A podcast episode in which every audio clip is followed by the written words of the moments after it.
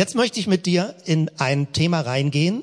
Ich habe das angekündigt in der Rundmail. Gottes Wesen mit wenigen Begriffen, also noch kürzer mit drei Begriffen zu beschreiben. Und es geht im weitesten Sinne um Advent. Dazu werde ich gleich ein bisschen genauer was sagen. Ich würde gerne an dieser Stelle mit uns beten und darum bitten, dass wir uns auf Gottes Wort konzentrieren können. Danke Herr, danke Jesus für das Wort, was du selbst verkörperst und was du gelehrt hast, wie es Menschen erreicht, wie es Menschen berührt und verändert. Und ich bete darum, dass heute Morgen das mehr als Wörter sind, dass es Worte sind, die unser Herz berühren, eine geistliche Wahrheit, die uns innerlich erreicht und Kraft gibt und stärkt und die gut ist in Erinnerung zu behalten. Danke für das Wirken deines Geistes. Amen. Was ich vorhabe, ist Folgendes. Ich versuche immer so ein bisschen abzuwägen, wie viel Material, welches Material ich am Sonntagmorgen verwendet. Vor zwei Wochen hatten wir dieses wirklich sehr intensive und umfangreiche Thema Antisemitismus im Christentum. Und alle, die da waren, wissen, das war eine Großpackung, wo man viel Gepäck hatte, was man so mitnehmen konnte, um das Thema zu bearbeiten. Aber das war eher ein Vortragsstil als Info- und Wissensvermittlung. Ich möchte heute eher im Stil einer Verkündigung etwas machen. Ich möchte dir Wahrheiten nennen und zusprechen, dass du sie innerlich als Schatz im Herzen hast. Anhand von Bibelstellen. Und die Abwägung, die ich immer habe, ist, wie einfach mache ich es? Also nicht simpel, aber wie einfach breche ich etwas runter, ohne dass jemand denn sagt, oh, das kenne ich doch schon alles. Denn häufig sind es Dinge, die man glaubt zu kennen, und das habe ich über die vielen Jahre jetzt als Pastor gelernt, Dinge, die man glaubt zu kennen, müssen wiederholt werden, müssen nochmal ausgesprochen werden. Weil im praktischen Vollzug hat man manchmal den Eindruck, theoretisch weiß man was oder wissen andere Leute was, aber irgendwie wirkt es sich so wenig aus auf unsere Lebensatmosphäre. Also wir denken theoretisch, dass wir es wissen, aber es fällt noch nicht tief in unser Bewusstsein hinein. Und das ist der Grund, weshalb bestimmte Wahrheiten wiederholt werden müssen, erinnert werden müssen. Und ich versuche dir heute anhand von drei Begriffen etwas zu beschreiben, die so einfach sind, dass du dich wirklich anstrengen musst, sie nicht in Erinnerung zu behalten. Also sie werden so einfach sein, dass du sie mit Sicherheit heute Abend noch weißt, wenn du nur ein bisschen dir Mühe gibst, zuzuhören. Und der Punkt ist, es geht mir um etwas, was man auswendig kennt. Und mir geht es so, es begleitet mich seit vielen Jahren. Bestimmte Dinge, die ich auch von anderen gehört habe, wo ich eindrückliche Predigten von anderen gehört habe, die begleiten mich seit 30 Jahren. Und in diesem Sinne ist es wichtig, so Ankerpunkte in unserem Herzen zu haben, damit sie uns lange begleiten. Vordergründig sieht es simpel aus, aber es erweist sich über die Länge der Zeit. Das ist also mein Versuch heute, was ich jetzt in der nächsten halben Stunde plus minus versuche dir zu beschreiben und zu erklären. Advent. Eins der intensivsten Bibelverse, die für mich bedeutsam sind für Advent, steht im Prophetenbuch Jesaja 60, Vers 1 und 2. Ich lese es mal vor. Mach dich auf und werde Licht, denn dein Licht kommt und die Herrlichkeit des Herrn geht auf über dir. Denn siehe, Finsternis bedeckt das Erdreich und dunkel die Völker. Aber über dir geht auf der Herr und seine Herrlichkeit erscheint über dir. Also ich finde, man ist immer sehr tief, mir geht's so berührt von dieser Formulierung, Finsternis bedeckt das Erdreich und dunkel die Völker. Und es ist, wenn wir glauben an Christus, den Auferstandenen, wenn wir an den lebendigen Gott glauben, es ist auch ein Glaube gegen den Augenschein, gegen das, was weltpolitisch vor Augen ist. Es ist eine Hoffnung, die manchmal verrückt klingt. Die kannst du nicht ableiten aus den Gegebenheiten. Und die Propheten, hier besonders Jesaja, haben das schon vor vielen Hunderten, Jahrtausenden formuliert werde Licht, denn dein Licht kommt. Es geht um Jerusalem und man kann sich das heutzutage null vorstellen. dass dort etwas aufleuchtet von der Herrlichkeit Gottes, so viel Gewalt, wie es gerade um diese Stadt auch herum gibt. Aber die Propheten haben damals auch nicht in einer hübschen Weltlage gesprochen. Die haben auch schwierige Situationen gehabt und haben von Gott her ein Wort gesprochen gegen den Augenschein. Und es begleitet und inspiriert viele, viele Menschen seit vielen Jahrhunderten, gerade auch dieses Wort. Über dir geht auf der Herr und seine Herrlichkeit erscheint über dir. Das Bild des Lichtes, des Lichtglanzes, das insbesondere dort ist, wo Menschen Gott ernst nehmen. Weil es ist keine Automatik. Nicht irgendwie die Welt wird automatisch heller. Es sind Menschen, die Träger des Lichtes werden. Es sind Menschen, die Friedensstifter werden. Es sind immer konkrete Menschen, die sich entscheiden und wählen, die nicht das Böse wählen, sondern das Gute wählen. Du bist ein so konkreter Mensch. Es geschieht nicht irgendwo automatisch. Dort, wo du bist, in deinem Umfeld, wo du Einfluss hast, wo du Wirkung zeigen kannst, kannst du ein Lichtträger sein und werden. Und wir lernen das von Jesus und durch seine Kraft, durch die Inspiration seines Geistes. Das ist für mich der Bogen. Und jetzt möchte ich dir anhand von drei Begriffen wie angekündigt etwas zeigen. Und ich möchte das am Johannesbrief tun. Der erste Johannesbrief, Gottes Wesen in Kurzform. Die verschiedenen Texte des Neuen Testaments, die Evangelien, die Briefe, legen verschiedene Akzente, wenn sie Gott beschreiben, wenn sie die gute Nachricht beschreiben, wenn sie das Evangelium beschreiben.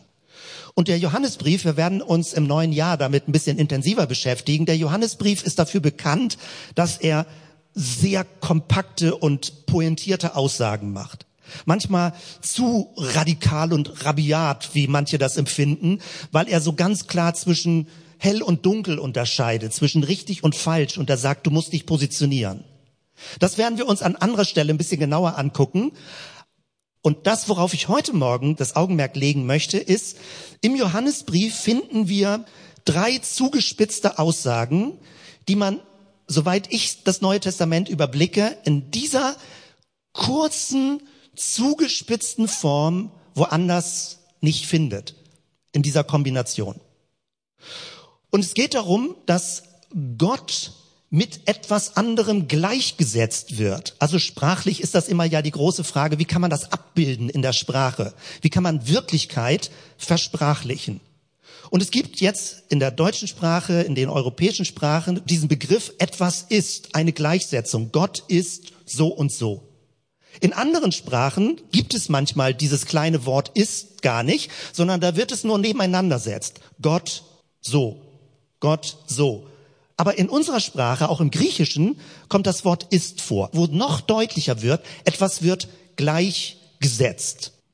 Gott ist. Wie ist Gott? Ich halte dich noch ein bisschen in der Schwebe, denn der Gedanke, den ich heute Morgen auch bei der Vorbereitung hatte, ist folgendes. Es kann sein, dass alles, was ich gleich erzähle, du sagst, ja, das ist mir so grob klar, das habe ich verstanden. Es kann sein, dass es gut ist für dich, das als Erinnerung zu hören. Worauf ich aber hinaus möchte, auch bei uns als Gemeinde, wenn wir in das neue Jahr gehen, wenn wir drüber hinausdenken, wenn wir überlegen, wie wollen wir unsere Botschaft leben? Weil es gibt ja gerade im christlichen Milieu manche Wirkungen, wo ich sage, damit möchte ich nicht so viel zu tun haben. Also es gibt auch unglückliche Entwicklungen in der christlichen Szene, wie ich es persönlich empfinde. Aber wenn wir uns als Gemeinde, wenn du dich als einzelner Christ, als einzelne Christin positionierst, welche Botschaft möchtest du leben? Und das bedeutet, wenn du mit jemandem im Café sitzt oder an der Arbeitsstelle gerade Mittagspause hast und angenommen es entsteht eine Situation, dass jemand dich fragt, sag mal, irgendwie glaubst du doch an Gott, habe ich so mitgekriegt, ich weiß nicht genau, ich verstehe nicht das. Wie würdest du den Gott beschreiben, an den du glaubst? Was antwortest du dann? Mit dieser Perspektive hör doch gleich mal zu, was ich erzähle. Drei Begriffe. Diese drei Begriffe sind hilfreich, damit du Außenstand antworten kannst und nicht rumstotterst. Und du musst nicht alle drei Begriffe kennen, du kannst auch einfach nur einen Begriff verwenden. Du kannst es variieren. Also, worauf ich hinaus will, ist, das, was ich gleich erkläre, kann für dich hilfreich sein, aber du kannst auch, sag ich mal, einen Schritt weiter denken oder überlegen, es kann helfen, dass du jemanden anderen erklärst, was die Botschaft ist, die du oder wir gemeinsam leben und verkörpern wollen. Erster Begriff. Gott ist Licht. Und das wirklich Spannende am ersten Johannesbrief ist, es wird gleichgesetzt. Also jetzt nicht physikalisch Licht im so verkürzten Sinne, Licht in einem sehr umfassenden Sinne. Es wird in der Bibel davon gesprochen, dass Gott in einem Licht wohnt, wo keiner Zugang hat. Also ein überlichtvolles Licht, wo unsere Welt eher wie ein Schatten wirkt. Hier findest du den Bibelvers 1. Johannes 1, Vers 5. Und das ist die Botschaft. Das ist die Botschaft, die wir von ihm gehört haben und euch verkündigen. Gott ist Licht und in ihm ist keine Finsternis. Das ist Johannes, ja? Der haut das so kurz raus. Gott ist Licht. Wer ein bisschen Lust hat, Physik weiß, Licht ist ein ganz besonderes Phänomen. Und manches fragt man sich, ob das nicht göttliche Eigenschaften sind, die Licht hat. Geschwindigkeit, plötzlich bleibt die Zeit stehen, alles wird schwer, Schwerkraft, die ganze Relativitätstheorie, alles mit Licht. Licht hat irgendwie was super Geheimnisvolles. Du kannst das Licht erst sehen, wenn es auf Materie trifft. Wenn es auf Staubpartikel trifft, siehst du vielleicht Licht, wenn es auf eine Wand fällt. Und doch ist es immer da. Licht, ganz geheimnisvoll. Kerzenlicht, wenn wir Advent eine Flamme anmachen, als Kind hat man Respekt davor und lernt, dass es heiß ist. Und ich bin bis heute als Erwachsener fasziniert von einer Kerzenflamme. Ich könnte da meditativ drin versinken, indem ich auf die Flamme gucke und wie sie verbrennt, welche Wandlungsprozesse darin passieren, wie sie auf Luft, auf Ströme reagiert. Super geheimnisvoll. Feuer. Licht. Wir haben uns die teilweise letzte Sonntage, wir haben uns vor kurzem, gar nicht so lange her, mit dem Jakobusbrief beschäftigt. Und dort steht's genauso.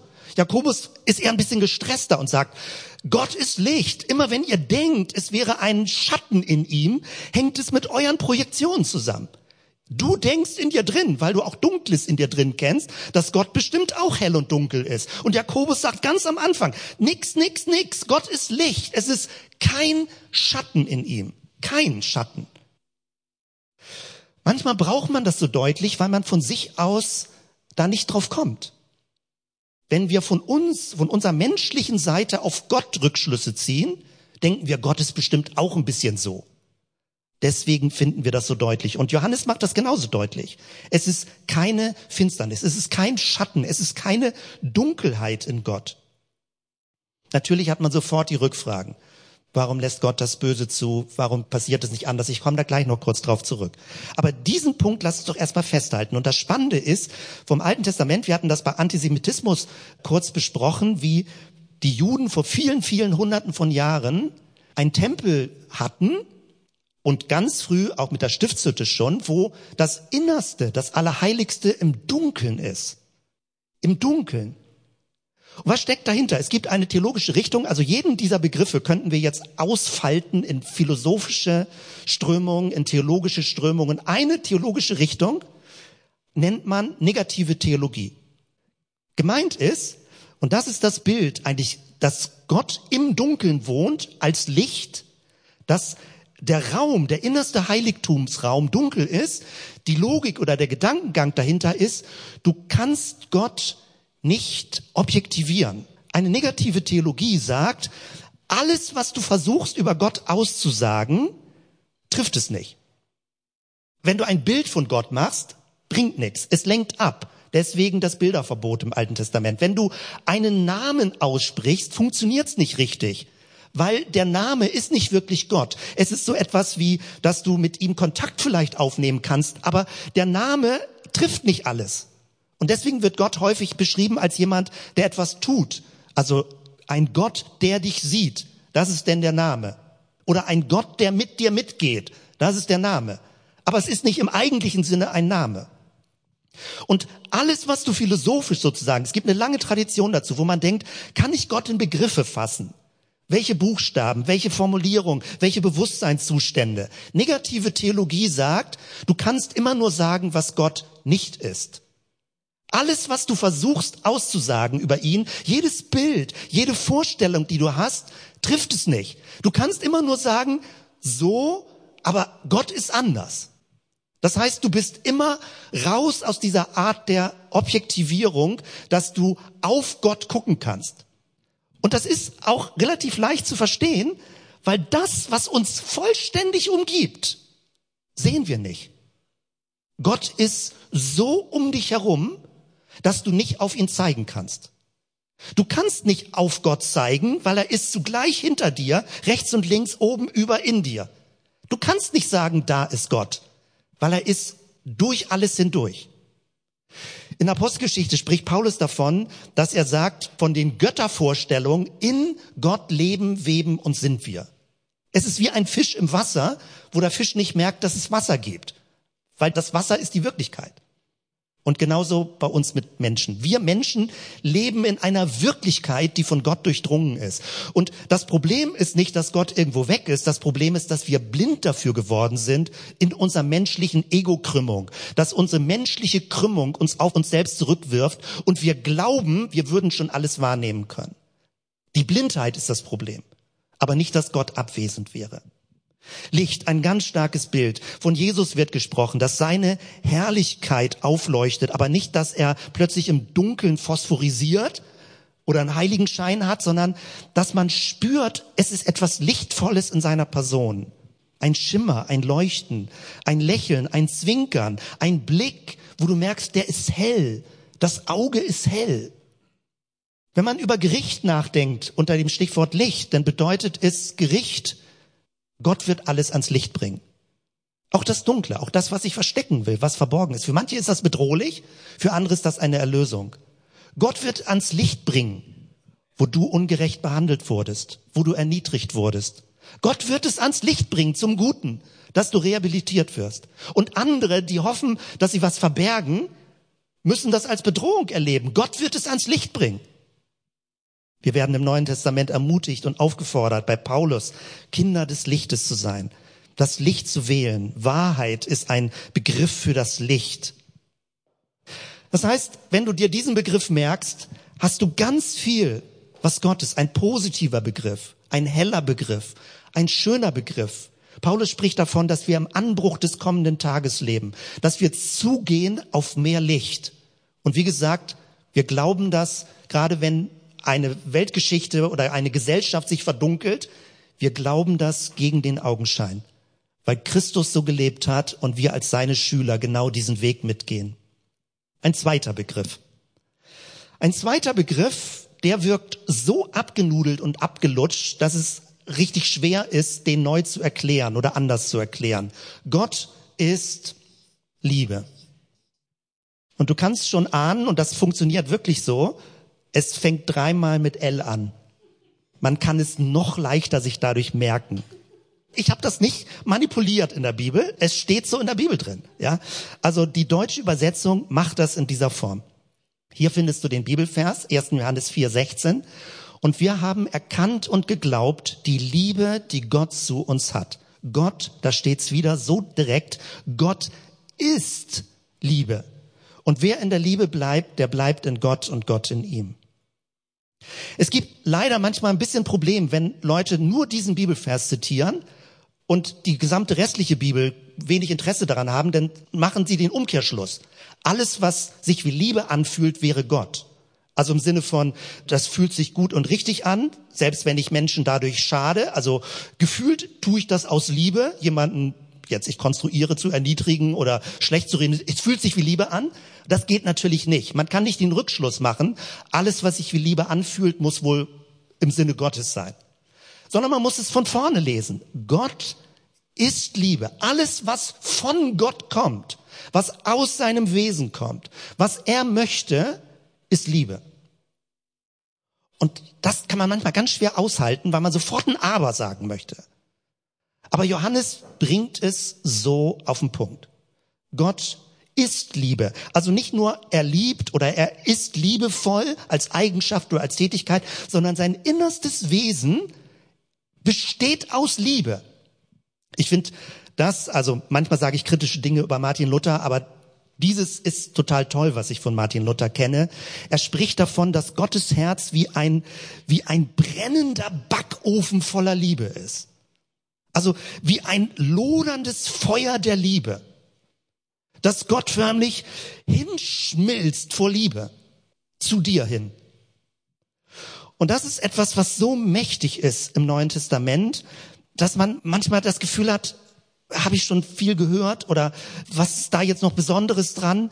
Aber wer seit Jahren unterwegs ist mit Jesus, kennt das. Wenn er ganz tief ehrlich ist, behaupte ich jetzt mal, wie schwer das ist, diese Botschaft an das Tiefste des Herzens heranzulassen. Du bist eine geliebte Person. Punkt. Das an sich heranzulassen und nicht sofort Einwände zu haben. Sagen, ja, aber Gott, wenn du genauer wüsstest, wie und denkst du und äh, es fühlt sich jetzt nicht so ganz an und es kommt immer und immer wieder. Du bist eine geliebte Person. Gott ist Liebe. Er strengt sich nicht an, dich zu lieben, sondern es ist sein Wesen. Er kann gar nicht anders, er will gar nicht anders als lieben. Alles, was von Gott, der Quelle des Lebens kommt, ist Liebe. Alles, was von Gott, dem Licht kommt, ist Liebe. Und das ist ja genau das, wie Jesus das auch gelebt hat, wie Jesus das umgesetzt hat. Und Leute waren damals auch super misstrauisch. Liebe hat mit Beziehung zu tun. Liebe hat mit in Kontakt kommen zu tun. Liebe hat mit Kommunikation zu tun. Liebe hat mit gegenseitigen Signalen zu tun. Du drückst Gott deine Liebe aus, er drückt dir gegenüber seine Liebe aus. In Christus ist das besonders deutlich geworden. Natürlich kann man rückfragen, was ist das Böse und der Hass und die sogenannte Theodizee-Frage. Ja, warum lässt Gott, der angeblich liebt, so viel Böses zu? Warum hat das Böse nicht verhindert? Es gibt da 2000 Jahre Philosophiegeschichte, wo Leute sich die Köpfe drüber zerbrochen haben. Auch wenn es relativ simpel klingt, aber die leicht verständlichste Antwort lautet, dass wer wirklich liebt, nicht zwingt. Das heißt, Gott gibt Freiheit zu wählen. Du kannst das Böse wählen. Selbst wenn Gott dich liebt, wird er nicht verhindern, dass du das Böse wählst, wenn du willst. Du kannst das. Du kannst destruktiv leben und trotzdem wird Gott dich weiter lieben. Du kannst Gottes Zuspruch und Zuwendung ablehnen und trotzdem wird dich weiter Gott lieben. Trotzdem klingt schon immer wie eine Bedingung. Wenn du fragst, Gott liebst du mich trotzdem, obwohl ich was tue, wird Gott sagen, hey, wieso meinst du trotzdem, ich liebe dich? Also dieses trotzdem wirkt schon wie so eine Einschränkung. Gott möchte lieben. Er will lieben. Und in unserer menschlichen Sprache klingt das häufig zu emotional. Lieben bedeutet, das Gute für jemanden wollen, sich mitfreuen, wenn das Leben aufblüht. Lieben bedeutet, eine aufbauende Energie zu vermitteln. Liebe ist nicht nur sowas wie ein nettes Gefühl. Liebe bedeutet, alles fängt an zu blühen.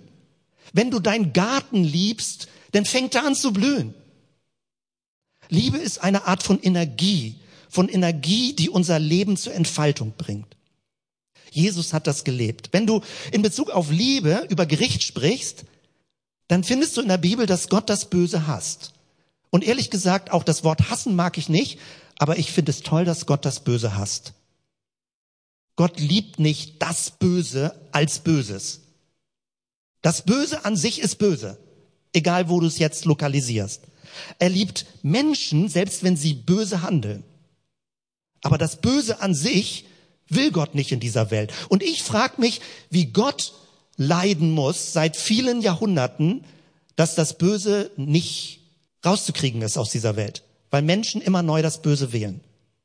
Jesus erzählt ein Gleichnis und sagt, das Unkraut unter dem Weizen. Und dann sagen Leute, wir müssen das Böse rausreißen, wir müssen das Unkraut rausreißen, damit der Weizen blüht und wächst und Frucht bringt. Und Jesus sagt, finde ich, eins der spannendsten Worte von ihm. Er sagt, lasst das Unkraut mitwachsen neben dem Weizen, weil wenn ihr das Unkraut rausreißt, reißt ihr den Weizen auch mit raus.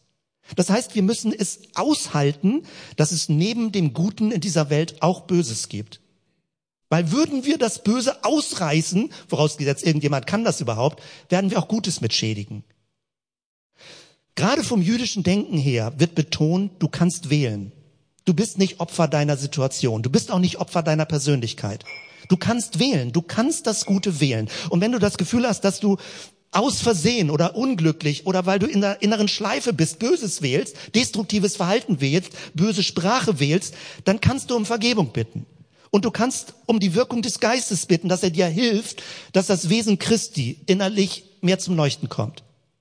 Aber unterm Strich bist du kein Opfer. Es geschieht nicht einfach. Du kannst wählen, du kannst das Gute wählen. Und das ist der Ansporn, den wir von der Bibel bekommen. Christus lebt in dir durch seinen Geist. Wähle das Gute, wähle die Liebe, wähle das Licht. Und es gibt einen dritten Begriff. Und ich habe ihn zwischendurch schon erwähnt, weil die hängen natürlich miteinander zusammen. Der dritte Begriff ist Leben. Und mir scheint, dass insbesondere dieser dritte Begriff für die heutige Zeit, gerade was die ökologische Welt angeht, extrem wichtig wird. Gott ist Leben. Es gibt andere Religionen weltweit, die haben Todesgötter, destruktive Götter, Götter, die zerstören wollen, die mit Gut und Böse im Wechselspiel sind. Es gibt dann einen Kaputtmachergott und es gibt einen Repariergott. Aber das trifft nicht auf diesen Gott zu, von dem Jesus gesprochen hat. Jesus spricht von einem Gott des Lebens, von einer Quelle des Lebens schon in dem Psalm. Und hier im Johannesevangelium findest du es ein bisschen versteckter, ganz am Ende. Wir wissen aber, dass der Sohn Gottes gekommen ist und uns Einsicht gegeben hat, damit wir den Wahrhaftigen erkennen. Wir sind in dem Wahrhaftigen, in seinem Sohn Jesus Christus. Und jetzt kommt wieder diese Ist-Aussage. Dieser, Jesus Christus, noch zugespitzter, ist der wahrhaftige Gott und das ewige Leben. Also als Gott Christus verkörpert er das Leben. Er ist Ausdruck des Lebens. Und hier wird von ewigem Leben gesprochen. Und leider ist es so, dass es sprachgeschichtlich da eine sehr unglückliche Verzerrung gegeben hat. Das hängt mit Zeitvorstellungen zusammen. Bei ewig denkt man an irgendwas, was später kommt. Nach dem Leben beginnt die Ewigkeit. Diesen Begriff gibt es aber gar nicht in dem Sinne. Das Hebräische hat gar nicht diese Ewigkeitslogik.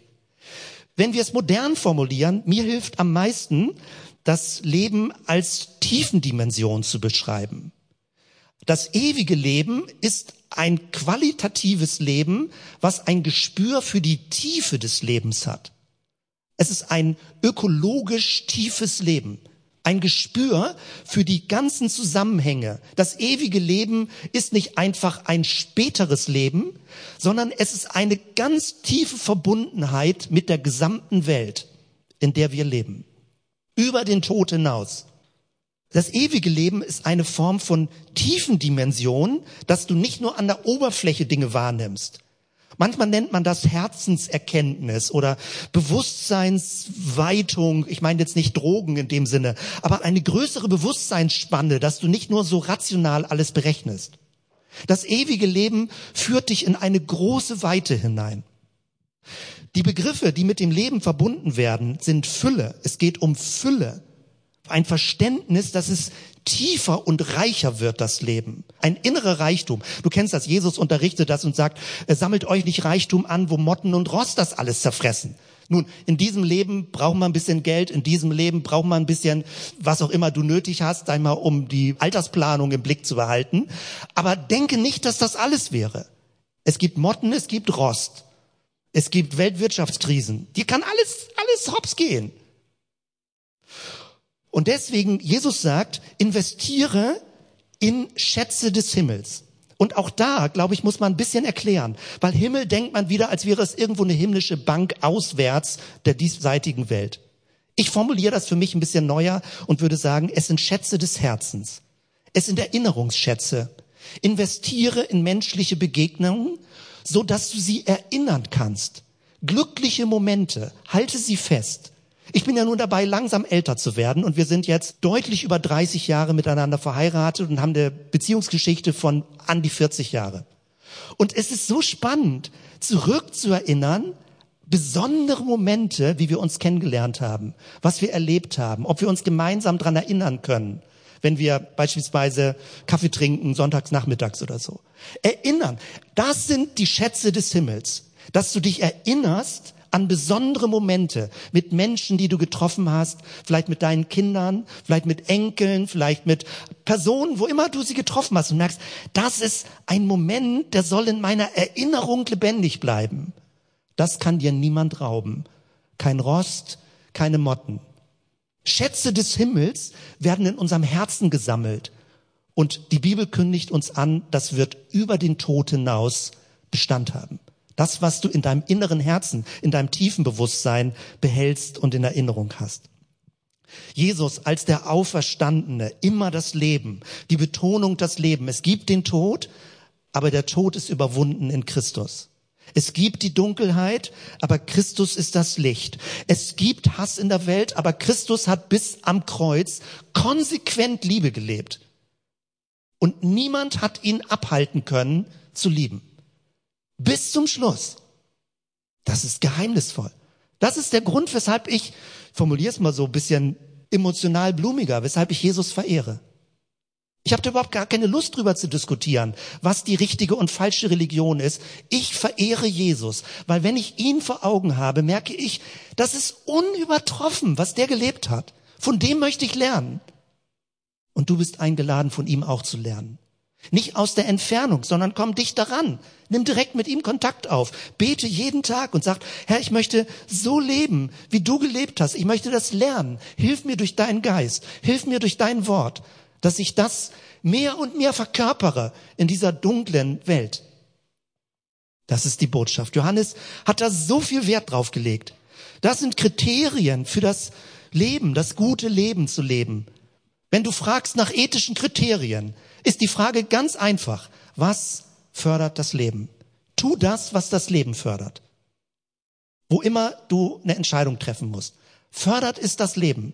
Manchmal muss man Abwägungsentscheidungen treffen und manche können ganz kompliziert sein. Aber grundsätzlich lautet die Frage, fördert es das Leben? So wie du redest, wie du denkst, wie du handelst, was du tust, wie du Geld ausgibst, fördert es das Leben? Das ist die Leitfrage. Behalte diese drei Begriffe in Erinnerung. Die Bibelverse sind vor Augen. Du kannst sie nachlesen im ersten Johannesbrief. Vielleicht liest du ihn auch mal durch. Ist gar nicht so lang. Fünf Kapitel. Gott ist Licht und das ist ein Zuspruch für dich. Gott ist Liebe, ein Zuspruch für dich.